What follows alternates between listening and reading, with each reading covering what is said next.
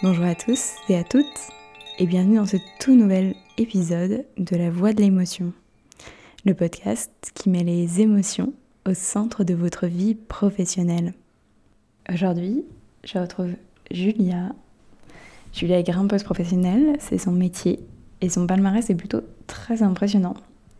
Elle sort au JO de Tokyo en août 2021 puisqu'elle est une des deux Françaises à s'être qualifiée pour cet événement d'envergure. Elle fait aussi partie du cercle très très restreint des femmes ayant sorti du 9B en falaise. Elle est la troisième femme au monde à avoir réalisé cette performance et la toute première française. Et aujourd'hui, plutôt que de parler performance, j'ai eu envie d'évoquer avec Julia la vulnérabilité, la gestion des émotions et la préparation mentale plutôt que physique quand on est athlète de haut niveau. Alors si vous l'avez déjà entendu en interview, c'est le moment de l'écouter autrement. Très bonne écoute à tous et à toutes, et on se retrouve juste après l'épisode. Coucou Julia, comment tu te sens aujourd'hui? Salut, eh ben écoute, je me sens bien. Euh, là, c'est petite journée euh, tranquille, petit entraînement cet après-midi et surtout retour de compète. Donc, euh, donc voilà, plutôt détendu. Comment ça s'est passé ta compète? Ça s'est pas trop mal passé. C'était du coup la première Coupe du Monde de l'année en bloc, à Meringen en Suisse, là. Donc euh, la dernière compète de bloc date de fin 2019 pour moi. Donc euh, c'était euh, l'occasion de retrouver un peu les sensations du bloc, l'ambiance compète et de savoir un peu où on en est par rapport aux autres aussi. Donc il y a quand même pas mal de pression, mais finalement ça s'est assez bien passé pour moi. Bon voilà, il y a plein de bonnes choses, mais aussi des trucs moins bien, mais ça permet d'avoir des axes de travail pour le, gros objectif de l'année euh, en, août. Donc euh, voilà. Les Jeux, Olympiques. qui est quand même un énorme objectif, hein, on va pas se mentir. Oui, ça c'est sûr. Euh, alors, du coup, aujourd'hui, on est là pour parler un peu plus de la sphère mentale, plutôt, mm. dans la compète, et pas seulement la sphère physique et comment tu t'y prépares. du coup, ce que j'ai envie de faire, c'est que tu nous parles dans un premier temps un peu de ton parcours professionnel, puisque tu es grimpeuse, c'est ton métier. Oui. Voilà. Du coup, est-ce que tu peux nous parler un peu de comment tu es arrivée à tout ça et euh, comment aujourd'hui tu as fait de, cette passion aussi ton métier? Bah déjà, euh, bon, l'escalade, c'est une histoire de famille. Hein. Mes parents tenaient une salle d'escalade euh, sur Annecy. Donc avec ma petite sœur, c'était une vraie salle de jeu au départ. Puis c'est tranquillement devenu une passion. Petit à petit, bah, j'ai touché à la compétition à partir de 8 ans. J'ai tout de suite aimé ça. à côté, bah, mes parents nous emmenaient beaucoup en falaise. Donc on a tout de suite accroché toutes les deux avec ma sœur à tous les domaines de l'escalade. Donc ça, c'est ça, c'était super. Petit à petit, euh, bah, les compètes euh, les plus importantes sont arrivées. J'ai continué d'aimer ça, de gagner, d'avancer et euh, de pas tout le temps gagner d'ailleurs. Et c'est aussi ça qui a fait que je suis restée vachement dedans parce que j'ai eu beaucoup d'objectifs. Et tranquillement, c'est devenu mon métier. j'ai commencé à avoir des sponsors. Euh, d'abord euh, des sponsors matériels, ensuite financiers, puis aujourd'hui j'en vis euh, à 100%, c'est mon métier, je m'entraîne, à côté de ça je gère mes sponsors, je gère aussi l'armée parce que du coup je suis athlète de haut niveau de la défense, donc il y a beaucoup de trucs à, à gérer à côté et pas trop le temps de faire d'autres choses. les entraînements prennent déjà beaucoup de temps. Et il faut aussi penser à récupérer. Et donc le tout fait que c'est un vrai job. C'est top parce qu'en fait, je me rappelle d'une discussion qu'on avait eue euh, il y a quelques temps déjà. Et tu m'avais dit que euh, tu avais, avais, eu du mal à réaliser que c'était ton métier, mm. grimpeuse professionnelle. Du coup, j'ai l'impression qu'aujourd'hui, c'est beaucoup plus acté pour toi. Oui, euh, bah, complètement. Bah, c'est vrai que c'est pas si simple d'arriver professionnel en tant que grimpeur, parce qu'à la base, c'est pas un sport hyper médiatisé. Maintenant, ça change grâce aux Jeux Olympiques, grâce à toutes ces petites salles d'escalade qui poussent un peu partout en France. Donc, euh, d'un côté, c'est super, parce qu'au moins, bah, pour nous, les, grimpeurs pros, on peut vraiment toucher à, à plein de types de sponsors qui sont complètement différents de l'outdoor, qui peuvent aussi euh, toucher. Euh, quelque chose de plus universel. Donc moi, mes sponsors, c'est vrai que les plus importants maintenant, c'est plutôt des sponsors qui n'ont rien à voir avec l'escalade, quoi. Donc euh, aujourd'hui, oui, je dis vraiment que je suis grimpeuse professionnelle. C'était pas trop le cas il y a même encore 3-4 euh, ans. Bon, ça a quand même bien commencé il y a 3-4 ans, je dirais. Et aujourd'hui, bah oui, c'est une évidence, euh, c'est mon métier. Et même si c'est pas toujours compréhensible, bah voilà, c'est le cas. Et, et puis j'en suis fière. Alors, du coup, on va un petit peu parler d'émotions dans ta pratique du sport et euh, en général, parce que Mhm. sur les compètes, on sait que ça peut être euh, très stimulant les émotions, euh, en bien et en moins bien. du Ouais. coup. Euh, alors, du coup, j'aimerais savoir comment pour toi les émotions te stimulent dans ta pratique en compétition, par exemple. Alors les émotions, c'est vrai que ça c'est un grand sujet. Euh, bon moi de base je suis quelqu'un qui est assez sensible, donc on va vite euh, voir sur ma tête ce qui se passe en moi. Donc c'est voilà, c'est je suis assez transparente. Euh, bah en compète, les émotions sont décuplées. hein. il se passe beaucoup de choses. tout est à 100%, donc le moindre petit truc. peut nous toucher en bien ou en mal. Bah moi j'ai appris à m'en servir vraiment comme force parce que bah voilà moi le, le- truc le plus important pour moi c'est de se sentir en confiance, passer euh, au-delà du doute, etc. Et puis moi c'est vraiment mon combat parce que c'est ça que qui peut me, me faire réussir comme me faire euh, rater une compète. Donc euh, bah, les émotions, c'est vrai qu'on touche à tout en compète. Hein. On peut passer de la joie, de la tristesse. du doute, de la peur, de l'envie. Enfin, moi, je pense qu'il y a tout qui est vraiment réuni en compète. Donc, c'est aussi pour ça que c'est quelque chose qui est- qu'on attend, mais qu'on peut aussi redouter et qu'on peut aussi. euh, bah, qui peut aussi nous faire revenir à la compète suivante. quoi. C'est ce qui fait que, waouh, ça manque quand même, euh, parce qu'on a vécu ça et les émotions sont tellement fortes que euh, bah, c'est le truc qui, qui donne envie d'y retourner et d'aller à la compète suivante pour bah, peut-être combattre à nouveau ça ou pas le combattre, mais en tout cas vivre avec. Et je pense que rien que de le vivre, c'est un truc de fou. Ouais, je trouve ça super intéressant pour le coup parce que cette sensation justement que tu dis de, de vivre des trucs super forts qui sont Mm. pas forcément euh, tout de suite sur le moment très bons, euh, t'as l'impression que c'est peut-être un petit peu négatif euh, certaines Ouais. émotions que tu peux ressentir. Mais en fait, ça t'a provoqué vraiment quelque chose, une sensation que, qui fait que tu as envie de la répéter Ouais. euh, et d'y retourner parce que c'est tellement fort et que tu as vraiment envie d'y rester attaché. Donc je trouve ça hyper intéressant. Pour moi, qui connais un tout petit peu le monde de la compète, un tout petit peu, il y a un truc quand même, on va préciser ce que c'est l'isolement. Ouais. Mais euh, j'aurais juste aimé évoquer ça avec toi parce que c'est quelque chose, je trouve, qui est euh, très stressant et qui provoque, qui fait remonter beaucoup d'émotions, beaucoup Mm. de pensées.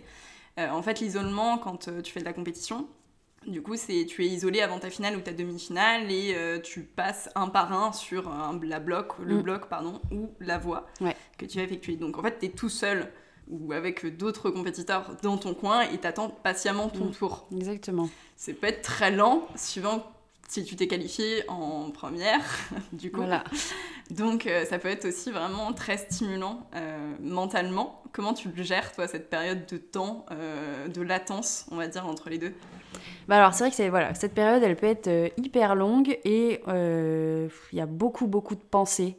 Enfin en tout cas pour moi c'est je suis un vrai moulin euh, à penser euh, pendant cette période et en fait c'est on sent qu'on est vraiment à se focaliser sur le moment présent parce que euh, on sait qu'on va passer dans un certain temps mais qu'il faut gérer cette période-là du mieux possible pour pouvoir après s'exprimer du mieux possible quand on va grimper quoi. Et donc il faut réussir à, à le gérer pour que ce soit le plus positif possible, tout en laissant passer les pensées négatives, parce qu'il y en a, il y en a même un paquet. euh, Enfin, je parle, je parle pour moi, hein, c'est vrai Mhm. que je sais pas ce que vivent euh, chaque compétiteur, mais en tout cas, moi, c'est...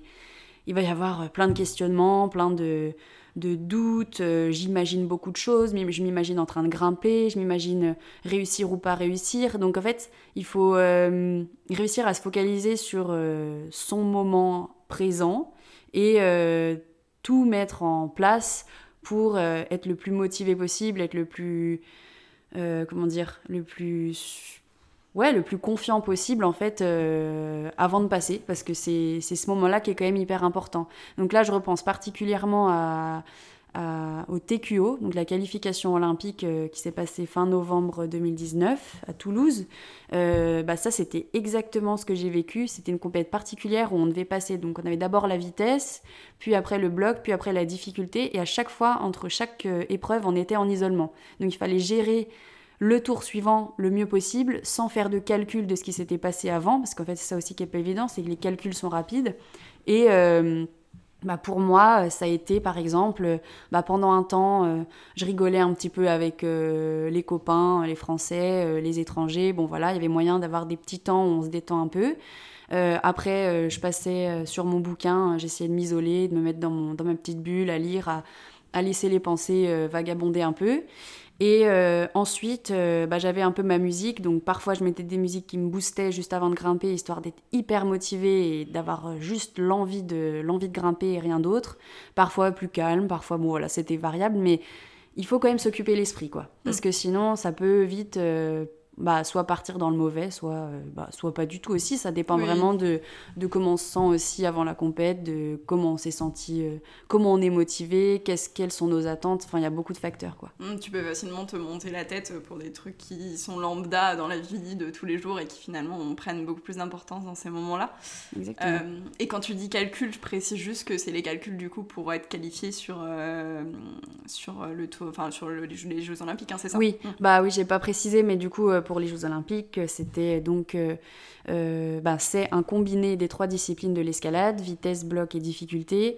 Et euh, c'est dans cet ordre, donc d'abord la vitesse, donc on a un certain classement après la vitesse, puis le bloc, puis la difficulté, et bah, à chaque fois on sait combien on est. Et même jusqu'à la dernière épreuve, on ne sait pas ce qui peut se passer puisque c'est une multiplication des, des, places qui fait que c'est hyper difficile de faire des pronostics. Mais voilà, faut, faut quand même laisser un peu tout ça de côté, peu importe ce qu'on a fait, que ce soit bien ou mal, il faut être prêt à tout déchirer euh, à l'épreuve suivante. Quoi. Bah, du coup, je rebondis, c'était pas la question d'après, mais ça va l'être. Je rebondis quand même sur la qualif aux Jeux Olympiques. Comment tu l'as vécu? Personnellement, émotionnellement euh, Qu'est-ce qui s'est passé dans ta tête quoi? Bah du coup cette fameuse journée, donc euh, il y avait une journée de qualification, puis après une journée de finale. Mais en fait nous, par les calculs de quel pays était déjà qualifié, enfin en fait il y avait un nombre de places, donc c'était deux deux par, euh, enfin quatre en tout par pays, donc deux par sexe, qui faisait qu'il y avait certains pays qui étaient déjà qualifiés, donc il y avait euh, quand même, par rapport aux résultats, de me qualifier en finale, c'était possible que je sois déjà qualifiée aux Jeux Olympiques. Donc en fait, cette première journée de qualification était vraiment la plus importante. Enfin, en gros, c'est plus ça qu'il faut dire, c'est que c'était la journée la plus compliquée. Et euh, bah, je l'ai vécu j'ai encore des souvenirs, c'était pas si simple, hein, parce que bah, voilà, je suis passée par, euh, comme on disait, 50 000 émotions. Fallait gérer cette attente euh, qui était à la fois courte et longue, parce qu'il n'y avait pas vraiment le temps de complètement se couper et de, par exemple, dormir ou essayer de penser à rien du tout. Enfin voilà, tout ça, c'était pas si simple, fallait quand même rester vachement dedans. Euh, mais bon, je l'ai quand même bien vécu parce que j'étais hyper déterminée, j'avais qu'une qu'une idée en tête, c'était me qualifier. Et bah voilà, ça avait beau être à la maison en France, euh, ça ne m'atteignait pas du tout.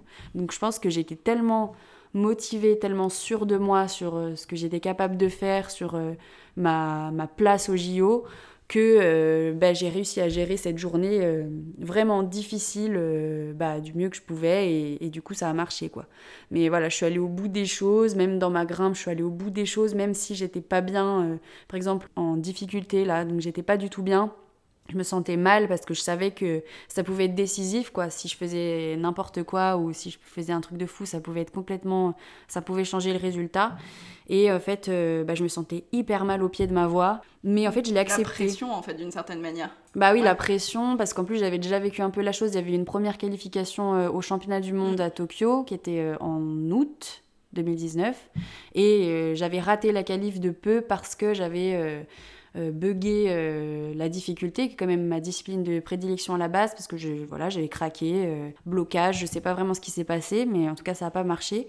Et j'avais vraiment peur de revivre la même chose au tournoi de qualification olympique. Donc plutôt que de le subir, je l'ai accepté, j'ai accepté que je me sente mal, j'ai accepté que je sois stressée, je me suis dit bah c'est normal, tout le monde est stressé de toute façon. Donc de l'accepter, ça m'a permis de me battre malgré tout et c'est pas ce que j'avais enfin ce que j'avais j'avais pas pu faire en tout cas au championnat du monde, j'avais pas réussi à me battre parce que j'étais, je sais pas, euh, bloquée par, euh, par l'événement.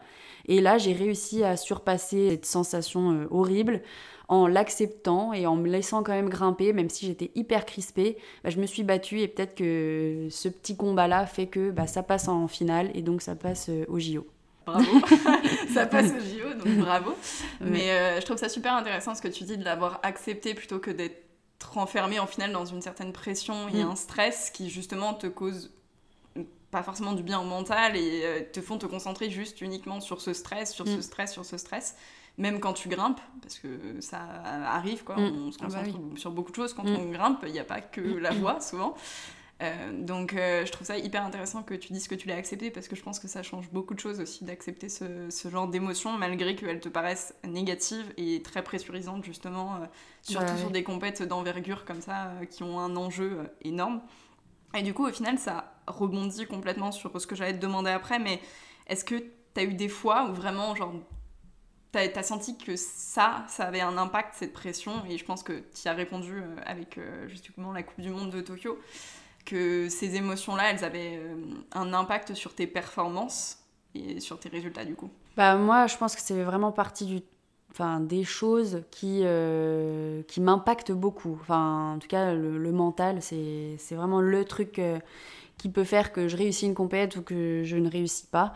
donc c'est sûr qu'il y a eu un paquet de compètes où j'ai senti que c'était vraiment, je me laissais envahir par par mes pensées, par mes doutes, euh, par mes peurs, et que ça se ressentait directement dans la grimpe parce que je, bah, je sentais que je grimpais pas euh, comme je peux grimper à l'entraînement, comme je peux grimper euh, quand tout va bien, quand je suis en falaise, quand je réussis une compète, ça n'a rien à voir aussi. Oui, moi ça a un gros impact et je le sens direct. De toute façon, c'est voilà. Et du coup, dans ce cas, plutôt que de le subir, bah, il faut réussir à l'accepter et c'est pas simple hein, parce que la, on a beau avoir l'impression d'accepter, euh, finalement, on se rend compte que non, ça marche pas. Donc, euh, il y a des choses euh, qui sont pas toujours évidentes ou on peut pas deviner vraiment ce que ça va, ce qui va se passer non plus quoi. C'est pas, mm. c'est pas, c'est pas une évidence. Non non, l'enjeu il est jamais, enfin il y a jamais de défini.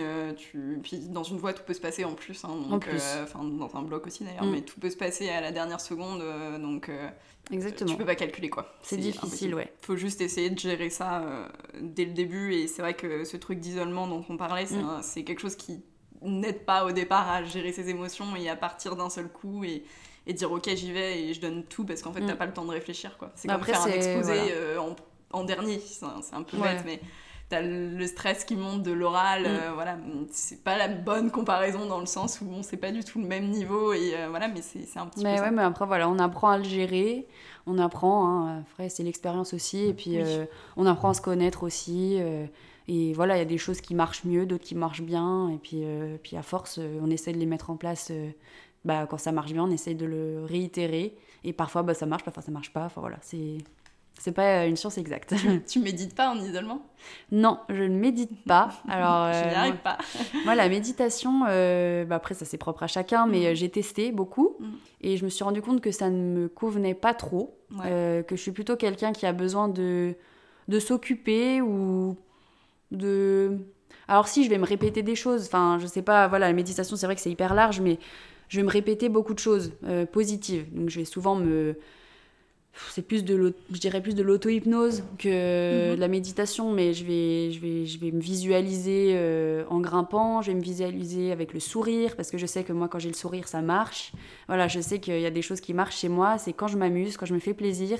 En général le reste suit. Quand euh, je me laisse euh, voilà je me laisse grimper bah les résultats ils suivent ils vont avec. C'est déjà arrivé quelques fois et voilà je sais que c'est quelque chose qui fonctionne donc je vais essayer de me visualiser dans un bon état d'esprit, avec euh, la banane, euh, avec euh, la réussite des blocs ou des voix. donc je vais essayer de voir vraiment du positif. Et puis après, sinon, je m'occupe plutôt l'esprit à voilà, lire. Des fois, j'écoute de la musique, mais c'est même pas tout le temps. C'est vraiment au feeling, quoi. Pas... c'est bien, de toute façon, il n'y a pas que. Enfin, quand je dis méditation, c'était plus parce que je sais qu'il y en a qui le font et, euh, et que ça aide certains, mm. mais en fait, il y a beaucoup de gens qui ne se sentent pas capables de méditer et qui méditent en faisant d'autres trucs, hein, typiquement euh, courir, euh, cuisiner. Exactement. voilà, il y a beaucoup de choses qui font que tes pensées ne viennent pas, ou en tout cas, pas que tu les élimines, mais que tu les laisses passer, tu laisses passer mm. tout le négatif. Et donc, il faut juste trouver son bon juste milieu. Exactement. Et du coup, toi, si tu l'as trouvé, c'est tout à fait correct et même bien parfait en fait. C'est le truc qui te convient, quoi. Du coup, j'ai une autre question pour toi. Quelle est l'émotion avec laquelle tu te bats le plus dans ta vie professionnelle?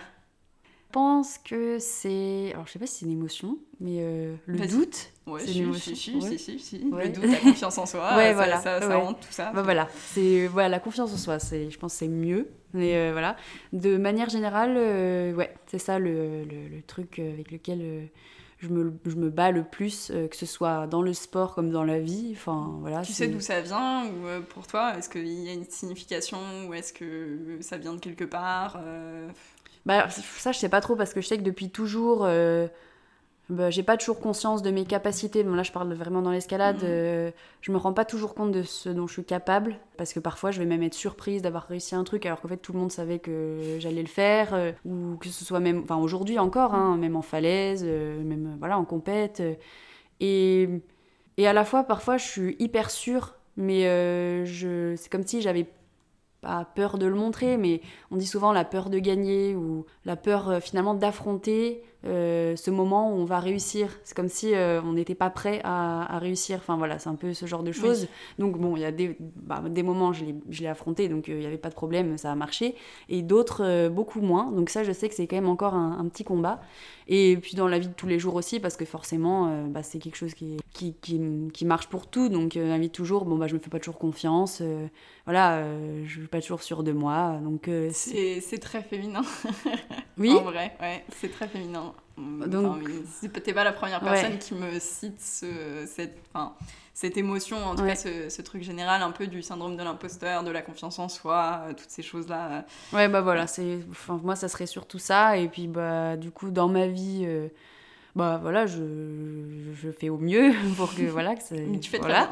Et puis, euh, puis dans l'escalade, bah pareil. Mais dans l'escalade, c'est différent parce que je sais que j'ai réussi de, des grands, enfin, déjà des grandes choses. Et euh, bah, pour le- les réussir, il a fallu que j'ai confiance en moi. Donc, je sais que j'ai confiance en moi, mine de rien, quoi.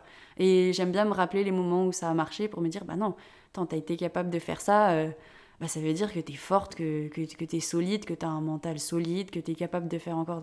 Et du coup, ça me permet de m'aider pour mes prochains objectifs, quoi.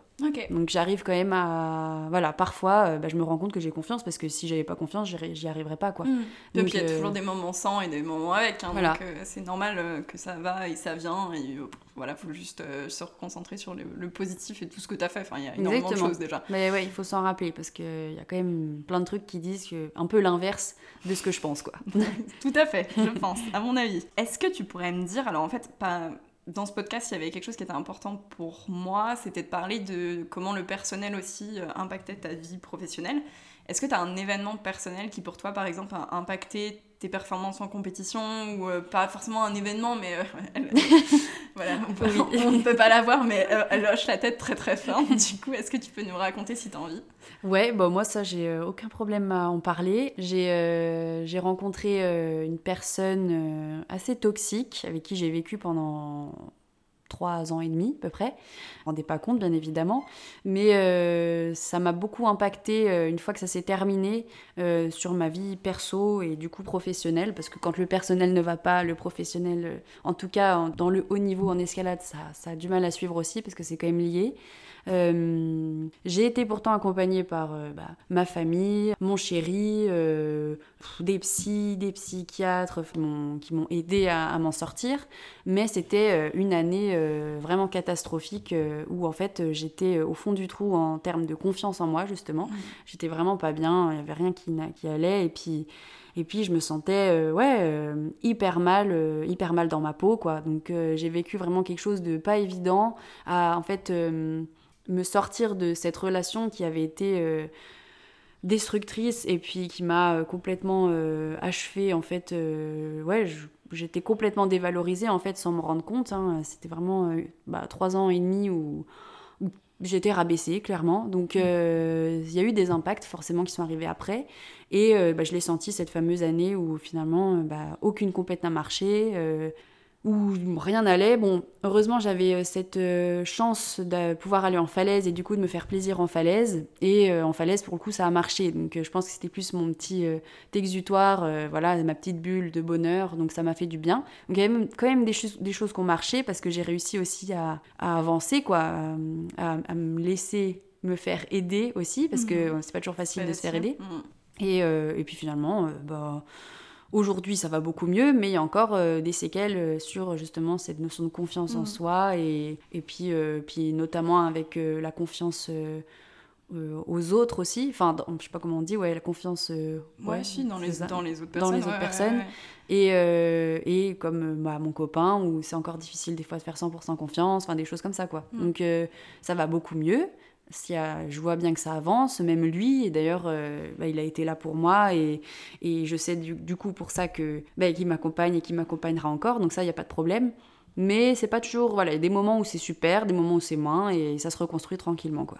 Après, c'est clair que ce genre d'événement, c'est des choses qui te marquent et je pense que ça vient aussi de là, euh, certaines, certains doutes que tu peux avoir, mais je trouve ça, enfin, je trouve que ça t'a donné beaucoup de force aussi. Ah bah, c'est euh, sûr. Et pour réaliser des trucs, enfin, on va en parler, mais pour réaliser des trucs aussi cette année qui sont assez fous, euh, que ce Mm. soit bon, la qualif au, au JO euh, il y a du coup deux ans, si je dis pas de bêtises. Puis plus récemment, euh, quand même une performance dont tu vas parler parce qu'on a quand même envie que t'en parles un petit peu.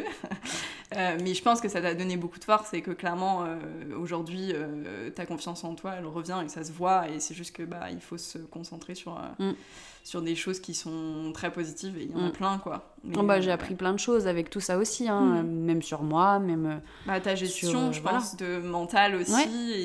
et, et justement le fait de se faire aider, qui Mm. n'est pas un tabou. Enfin, pour moi, c'est non, aussi non. important de. Au contraire, Enfin, il y a de des gens qui sont là pour ça, donc il faut, faut voilà, c'est leur important. demander de l'aide, euh, quoi. ouais. Faut tendre la main. Mm. C'est ça. Et euh, bah, c'est sûr que ça m'a aidé. euh, Enfin, je pense que même si c'était dur, cette période m'a aidé euh, à apprendre plein de choses sur moi, sur même en fait, Mhm. aussi voir qu'en fait, je suis capable de rebondir, je suis capable de de de- d'y arriver malgré cet état vraiment pas agréable du tout mais c'est possible donc voilà il faut il faut c'est la vie quoi il y a des épreuves et puis euh, puis on en rebondit enfin on en ressort plus fort et euh, Et s'il y a des personnes qui rencontrent ces épreuves, tu peux te faire, enfin, c'est possible Ouais. de se faire aider et euh, surtout on en ressort euh, même malgré le fait que ça soit très difficile à vivre et que ça reste quand même euh, des questionnements et des doutes. euh, c'est, enfin, ça peut devenir une force euh, Oui, aussi. très très vite. Mm. euh, ça c'est sûr au fur et à mesure. Et du coup, euh, bon, y a, tu vas peut-être me citer plusieurs choses, je sais pas, tu- je te laisse me les citer euh, si tu en as plusieurs. Est-ce que tu as un souvenir émotionnellement marquant dans ta carrière? Euh, bah oui j'en ai plein je pense mais euh, Genre euh, allez, les principaux auxquels tu penserais immédiatement Bah récemment, bah récemment, on va dire que vu que j'ai fait une super perf en falaise à, l'automne 2020, euh, j'ai fait un 9B, cotation 9B en falaise, donc euh, du coup c'est la meilleure performance atteinte par des femmes et on n'est que trois dans le monde à avoir fait une cotation pareille, donc euh, c'était un peu un truc de fou. et euh, donc Oui. ça c'était, je pense oui l'événement marquant le plus récent qui bah voilà, qui reste bien encore dans ma tête et qui est encore bien présent. Donc ça, c'était un truc incroyable parce que ça s'est fait très vite et du coup, je m'y attendais pas spécialement non plus parce que c'est le genre de, de voix où on s'attend à mettre beaucoup, beaucoup d'essais, à rester dedans euh, plusieurs semaines, plusieurs mois, voire Mhm. euh, pour certains plusieurs années. hein. ça dépend des voix, ça dépend des gens. Euh, pour moi, ça a été hyper rapide. euh, je l'ai réussi en 10 jours, ce qui fait que c'était hyper surprenant. J'étais pas spécialement prête à ça, donc, euh, donc voilà, il y a beaucoup de choses qui se sont passées après ça. Déjà, de réussir ça, fallait quand même le réaliser, donc ça, c'était un truc de fou. Et après, euh, bah, je l'ai vraiment réalisé par les retombées médiatiques euh, qu'il y a eu autour de ça. Euh, bon, il y a eu beaucoup de choses, beaucoup de bruit sur ça. On a fait une vidéo dessus, donc il y a eu un- tout un univers autour de cette voix qui fait que je pense que ça, c'est peut-être ouais, le meilleur euh, souvenir que j'ai actuellement. Quoi. Et on a, parce que pour le coup, on a beaucoup parlé justement de doute, de stress, de. Mm. Voilà. Mais du coup, je sais que c'était une grosse émotion positive quand même que tu as eu là. Qu'est-ce que tu as ressenti au moment où bah, tu as vu toute cette. Même pas quand tu as réussi la voix, parce que bon, Mm. je, sais que c'était de la folie, donc euh, c'est plus sur les retombées médiatiques. Qu'est-ce que tu en as euh, tiré euh, Comment ça s'est passé pour toi, euh, cette gestion? Bah, ça s'est plutôt bien passé parce que du coup, c'était pendant le deuxième confinement. Moi, j'avais le droit du coup de- de- d'aller en falaise euh, pour m'entraîner, pour euh, bah, voilà, euh, faire mon métier en gros. Donc, j'avais le droit d'être dehors. Donc, j'étais vraiment dans un mode à part, van life, avec mon copain et des amis. donc, c'était vraiment une vie un peu, je dirais, paradisiaque hein, parce qu'on ne vivait de pas grand chose. Ben, il fallait se laver dans la rivière le soir, hop, fallait faire des courses. euh, on était, bah, la vie était simple, quoi. Nos, nos journées, c'était de grimper et puis euh, profiter, euh, profiter des choses très simples. Donc, c'est vrai que c'était assez drôle parce que, hum, bah, du coup, je faisais toutes mes petites interviews dans le van, euh, au pied de la falaise. euh, donc, c'était euh, assez atypique, mais ça m'a fait prendre conscience que c'était un truc de fou ce que j'avais fait parce que on était dans cette petite bulle où euh, ben super chacun faisait des performances ou alors euh, des voix euh, différentes. Et ben, j'ai réussi cette voix. Il y avait quand même euh, des gens à la falaise et j'ai vu que c'était déjà un truc de fou par, par ces personnes-là qui, qui m'avaient déjà bien regardé et qui m'avaient encouragé. Et alors ensuite ça a été waouh ah ouais en fait ce que j'ai fait c'est un truc de fou. Ben voilà les médias, a eu un paquet, j'ai eu beaucoup de demandes. bah, en plus, la vidéo qui a suivi a, énorme, super bien marché, les, les, sponsors ont suivi à fond. Donc c'était hyper hyper chouette pour moi de vivre, euh, vivre ce moment parce que bah, ça m'a vraiment euh, mise en confiance justement sur euh, ce dont j'étais capable, que voilà, je faisais partie d'un cercle hyper fermé, que c'était le meilleur niveau, que c'était comme un record, que ouais, plein de choses positives sur ce que j'avais fait. Et du coup c'était bah, très cool à vivre en fait, de le vivre en plus dans ce, dans ce contexte où finalement on était à l'opposé de, de, ce qu'on peut imaginer, quoi. C'est un peu... Euh, voilà. Mais les retours ont été impressionnants, hein, d'ailleurs. Ouais. Tous les médias, euh, et puis des médias qui n'étaient pas forcément que fixés sport aussi, bah, il y a eu beaucoup de choses, donc... Euh. ça, je l'ai vu en plus avec mes sponsors qui sont pas spécialement branchés escalade, enfin escalade, de base en tout cas, mm. et, et puis même des nouveaux sponsors que j'ai pu avoir, qui, ça, ça a été hyper important, ce que j'ai fait là en falaise, donc... Donc c'est cool. Bah, Je me dis, c'est chouette, quoi. Il y a tout qui a été réuni pour ça, quoi. Ah, bah, c'est oui, tu peux mm. que dire que c'est cool, c'est même, euh, même, génial. Et juste, je vais revenir sur les JO. Ouais. Euh, je sais que tu t'y prépares physiquement. Euh, que tu as déjà une séance de cardio cet après-midi, et entraînement, mais mentalement, comment tu t'y prépares? Genre, comment ça se passe dans ta tête? Bah alors mentalement, euh, bon bah les JO c'est un truc inconnu. L'escalade c'est la première fois que c'est au JO, donc euh, on est quand même les premières personnes à vivre ça euh, dans notre sport. Donc il y a plein de trucs qui changent. Déjà j'ai un statut olympique qui fait que c'est quand même particulier parce que c'est pas voilà on bah oui j'ai eu mon statut olympique c'est génial mais on, on va dire qu'on a quand même pas mal de, justement de demandes médiatiques. Enfin, cette année, ça a été quand même un truc de fou à ce niveau-là. Et il a fallu apprendre à, à s'en protéger, parce que c'est pas si simple que ça. Et euh, apprendre à dire non, apprendre à penser à quel est l'objectif principal, qui est donc celui de s'entraîner et de bien récupérer. Donc il y a beaucoup de choses à gérer déjà à ce niveau-là qui sont différentes.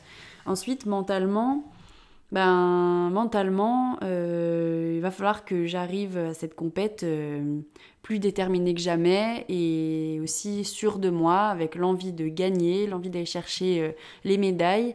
Et tout ça, ça se prépare. Donc, bah, pour ma part, il faut vraiment que, bah, à côté de ça, voilà, je suis suivie par un thérapeute qui m'aide à, à me à avoir confiance en moi, avoir confiance en mes capacités justement et à réussir à à me projeter sur euh, bah, pourquoi pas la première place, euh, à aller chercher en fait euh, ce dont je suis capable quoi. Parce que fait, mm. vu que c'est des JO particuliers avec un format combiné, tout est possible, mm. tout est possible. Du coup c'est c'est à préparer et aussi à savoir que bah, ça va être à la personne qui en veut le plus qui, qui va peut-être le mieux réussir. quoi. C'est difficile de prévoir ce qui va se passer. Donc, vu que je sais tout ça, bah, je sais que si j'arrive la plus motivée, avec, euh, en étant sûre de moi, en y allant à fond dans chaque discipline, bah, il peut se passer des trucs de fou. Donc, euh, mentalement, je me prépare à ça. Et pour ça, bah oui, je suis suivie. Et euh, à côté de ça, bah, c'est du quotidien. quoi. Tous les jours, je, voilà, je me répète des choses qui vont me motiver. comme je disais, je fais de la visualisation aussi. Je me mets en confiance. voilà. Donc, c'est quand même beaucoup de boulot, mais, mais c'est hyper important je trouve ça bien que tu sois suivi, en fait, je savais pas, tu vois, et c'est vrai que je trouve que c'est un truc, euh, la préparation physique c'est une chose, mais la préparation mentale, elle rentre aussi en ligne de compte. Euh, bah, en fait, euh, on sera tous préparés, quoi. On sera tous forts, on sera tous en forme, logiquement. Mm. Et ce qui va changer, les détails, c'est presque c'est pas mal le mental, mm. quoi. Ouais, mais c'est super intéressant, justement. Mm. Je trouve ça super intéressant. Alors, du coup, on va terminer sur deux questions qui, qui sont importantes pour moi. pour toi, dans ton métier, pourquoi tu considères les émotions comme une force bah Parce que je considère que chaque émotion, qui peut paraître même négative à la base, euh, peuvent être en fait euh, positives, enfin peuvent apporter euh, l'opposé en fonction de comment on les, on les perçoit, quoi, comment on s'en sert. Comme on disait, hein, là je le vois en fait, moi c'est moi, je l'ai appris sur le terrain, clairement, parce que bah, je suis dans la compétition depuis toujours et je pense que c'est la compète qui m'apprend à gérer tout ça, à la base, euh, qui m'a appris beaucoup de choses, parce que bah, pour plein de choses, j'ai peut-être grandi plus vite, parce que j'ai appris à à m'organiser plus vite, mieux euh, dès le plus jeune âge parce qu'il fallait que je gère les entraînements, euh, les compètes, euh, les cours, etc. Et aussi gérer aussi soi-même en fait plus vite, plus tôt. On se pose des questions plus rapidement sur nous-mêmes, toutes ces choses-là. Il y a plein de trucs qui se mettent plus tôt en place. Et bah, j'ai appris sur le terrain par, par la compète et même en falaise d'ailleurs hein, que bah, toutes les émotions qui nous traversent sont pas spécialement négatives que elles sont valables euh, toutes, voilà quoi. ouais Mm. complètement Mm. et que c'est possible de bah, d'avoir une émotion peut-être négative mais qui va en apporter une positive derrière parce qu'on est capable de de s'en servir pour euh, rebondir par exemple enfin voilà je sais pas par exemple de la peur bon ben on peut avoir peur de quelque chose parce qu'on a peur de des conséquences par exemple pour ma part euh, peut-être peur d'un résultat parce que j'ai peur des conséquences derrière euh, qui vont peut-être être, euh, je sais pas, euh, j'avais quelque chose à prouver par Mhm. exemple, alors j'ai peur euh, de décevoir ou toutes ces choses-là. Et en fait, ben, avec l'habitude et l'expérience, bah, je sais que bah, déjà ça sert à rien parce que en gros, euh, c'est pas ça qui va changer un résultat, au contraire, Mhm. euh, ça va rien changer du tout. Et puis, surtout se rappeler qu'on fait ça pour nous et que c'est quand même ça à la base et que, enfin, surtout que, en général, ce qu'on pense euh, des gens, par exemple, ce qu'ils vont, vont penser de nous, bah, en fait, c'est juste euh, notre imagination qui pense ça et que, en fait, euh, bah, Les gens ne vont rien penser. fout. quoi. Ouais, Enfin, c'est voilà, c'est un peu. Et au contraire, on est, je pense, plus souvent soutenu que, que l'inverse. Mhm. Et euh, bon, il y a plein de choses comme ça que j'ai appris avec la compète, quoi. Et, et qu'il y a même parfois des. Même en falaise, hein, quand je suis dans une voie très dure, que je travaille depuis euh, des semaines. euh, bon, bah voilà, il y a des moments, même dans la voie, euh, je vais craquer, je vais, avoir, je vais pleurer parce que je me dis, mais j'en ai marre, j'y arriverai jamais. euh. Et Mhm. c'est normal, en fait. C'est juste que ça rappelle quand même qu'on est humain, donc toutes ces émotions, elles sont normales. Mais après, bah. On peut se poser deux minutes, on se dit alors attends, c'est normal, euh, voilà, accepter en fait, analyser un peu ce qui s'est passé et puis euh, s'en servir pour euh, rebondir ou pour avancer ou pour suivre telle direction quoi. Je pense qu'il y a toujours moyen de, de s'en servir positivement. Oui, surtout qu'en escalade, en plus, t'es es quand même sur un sport qui demande de la réflexion, mine de rien. Mm. Surtout sur, bah, toi, quand tu dis ça fait 10 jours que je travaille sur une voie, il y a une réflexion aussi à avoir de comprendre la voie, de, de l'analyser, de savoir comment tu peux passer Mm. à tel endroit et comment tu peux euh, gérer ça de la meilleure manière, on va Mm. dire. Donc en fait, tu peux toujours contourner ces choses-là de ah je pleure dans une voie parce que euh, bah, ça m'énerve, ça Mm. me frustre de pas de Mm. pas y arriver. Et en fait se dire bah si je pleure c'est qu'il y a un problème. Mm. Et du coup bah comment je contourne ce problème et, euh, et j'accepte là ce que je ressens tout de suite, mais je suis sûre que je peux contourner le problème. Donc comme c'est un Mm. sport aussi très cérébral, Ouais. euh, t'as une vraie réflexion qui se fait autour, je trouve, des thématiques euh, mentales au final. Ouais. Oui, c'est ça. Et puis, bah voilà, toujours se rappeler que bah, pourquoi on fait les choses. Quelque chose qui, qui à la base, c'est du c'est une passion, c'est du plaisir, faut quand même se le rappeler, quoi. Parce Mm. que parfois, ça peut vite devenir, Ah, euh, bah, en fait, euh, l'opposé. Et, et en fait, on se dit, bah non, mais attends, enfin, si ça me fait du mal, c'est pas normal. À la base, je Mm. fais ça parce que j'aime ça. Et par exemple, si je suis dans une voie et j'en ai marre et que ça marche pas, et, et en fait, j'ai- jamais la certitude que je vais y arriver. hein. Mm. En fait, je vais dans quelque chose où c'est pas, ça se trouve, j'y arriverai jamais, quoi. Mais euh, justement, se rappeler que, bah, en fait, euh, j'aime ça, quoi, à la Ouais. base. Donc, il faut pas que, faut pas que ça soit, faut pas que ça soit néfaste. Au contraire, faut que ça soit, faut que ça soit chouette, un bon moment. Donc, euh, c'est bien de se. Bah, c'est humble. Je trouve, bon après, euh, t'es comment je te vois et je- t'es une personne particulièrement humble par rapport à ton niveau, donc euh, Ouais. enfin, tu vois, je trouve que ce truc de revenir à la passion et le fait de revenir en falaise comme toi tu le fais euh, assez régulièrement, qui Mm. est quand même le terrain dans lequel tu te fais peut-être le plus plaisir, je pense, euh, parce que t'as pas d'enjeu et que tu te fais kiffer et c'est le, c'est quand même le Mm. principal. Je trouve que c'est génial parce que tu, tu reviens à cette passion de base que tu Mm. as eue quand t'es- quand t'étais enfant, en fait, Mm. finalement. Faire un métier, c'est une chose. Euh, Il y a plein de gens qui n'aiment pas leur métier. Et Mm. voilà, bon, un métier, c'est aussi quelque chose qui rapporte de l'argent, hein, mine de rien, donc euh, on peut pas le nier. Mais euh, si tu fais quelque chose que tu aimes, autant approfondir. La compète, ça m'énerve, euh, j'en ai Mm. marre, euh, j'ai plus envie de rester là, ça me saoule, euh, alors que c'est une passion d'enfant, quoi. Mm. Ça serait bête de laisser ça de côté. Et je trouve que Exactement. Je trouve que c'est assez, simple, c'est assez humble pour le coup, euh, Bah, euh, ta manière de penser. Du coup, est-ce que tu as un dernier mot à nous dire sur la vision de l'émotion dans le professionnel? Quelque chose que tu aimerais communiquer aux gens qui écoutent ce podcast euh, Un conseil, un tips, ce que tu veux? Euh, bah, bah, les conseils, je pense qu'ils sont un peu dans tout ce que j'ai dit avant, mais euh, ben, dans le professionnel, après, je- bon, pour ma part, euh, j'aime ce que je fais, j'aime euh, j'aime mon métier, donc euh, c'est assez facile peut-être de réussir à retourner la chose en mode, euh, bah, à la base, ça me fait plaisir, donc euh, j'ai envie que le plaisir reste, donc c'est quand même ça dont je me rappelle à chaque fois. Euh, après, euh, oui, c'est ça, peut-être euh, se dire que ben peut-être s'écouter un petit peu c'est sûr que parfois les émotions elles nous apportent euh, des choses euh, négatives comme positives et que parfois c'est, c'est possible de réussir à, comme on disait, contourner et arriver tout le temps vers quelque chose de, bien, en tout cas de l'écouter, de le comprendre et d'arriver vers quelque chose de mieux. Mais parfois c'est pas le cas non plus et dans ce cas il faut peut-être aussi réfléchir dans l'autre sens, à se dire bon bah peut-être que c'est pas ce qu'il me faut, peut-être que ça veut dire que ça c'est pas tout à fait pour moi, que ça me correspond pas. Et c'est bien aussi d'avoir les yeux ouverts là-dessus, quoi. Après, c'est mm. sûr que c'est pas si simple non plus, parce que comme tu disais, c'est un métier, donc euh, ça rapporte de l'argent. Donc il y a aussi cette notion d'argent qui est hyper euh, importante et qui aussi nous fait euh, bah, nous tenir à des métiers ou des passions ou des choses comme ça. Mais s'écouter quand même, je pense, mm. et se poser les bonnes questions et, et puis réfléchir à d'autres possibilités, que ce soit en bien ou en mal, quoi. Ouais, c'est une conclusion que j'aime bien. Voilà. Euh, s'écouter. Non, mais s'écouter soi-même, enfin, pour moi, c'est quelque chose qui est hyper important. Et comme tu dis, euh, si jamais il y a un truc qui a abandonné cloche, euh, mm. bah, c'est même si c'est pas, la bonne chose. Ouais, mm. mais même si parfois, parfois on est obligé de passer par des trucs pas, pas toujours très rigolos. Mm. Et ça fait aussi partie du métier. Enfin, c'est quand même normal. Ça fait complètement partie mais bon, à un certain stade, quoi. Oui, bah après, si c'est le truc pas rigolo qui dure des années, oui, c'est peut-être à ce moment-là qu'il faut se poser des questions. Voilà. Eh bien écoute, je crois que j'ai posé toutes mes questions. Je te dis un grand merci d'être venu euh, bah, être interviewé et participer à ce podcast. J'espère, j'espère que toutes les compètes qui viennent à toi là dans les prochains mois se passent euh, très très bien et que tu arrives à tout gérer euh, comme il le faut. Et bah, il y a pour les JO en août. Bah on sera devant nos écrans. Bah ouais, parce que bon, il n'y aura pas beaucoup de public. Il n'y aura pas beaucoup de public. bah, merci à toi.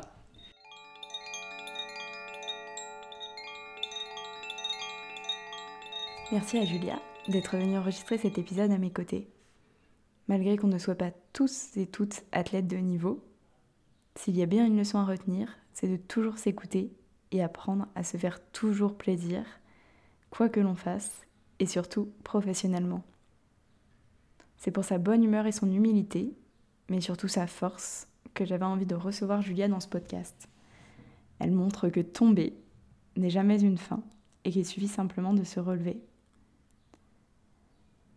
J'espère que vous aussi, vous avez apprécié cet épisode autant que j'ai aimé l'enregistrer. Si vous n'avez pas écouté les épisodes précédents, je vous invite à le faire, et si ce podcast vous plaît, n'hésitez pas à vous abonner ou à lui laisser 5 étoiles, voire même un court avis.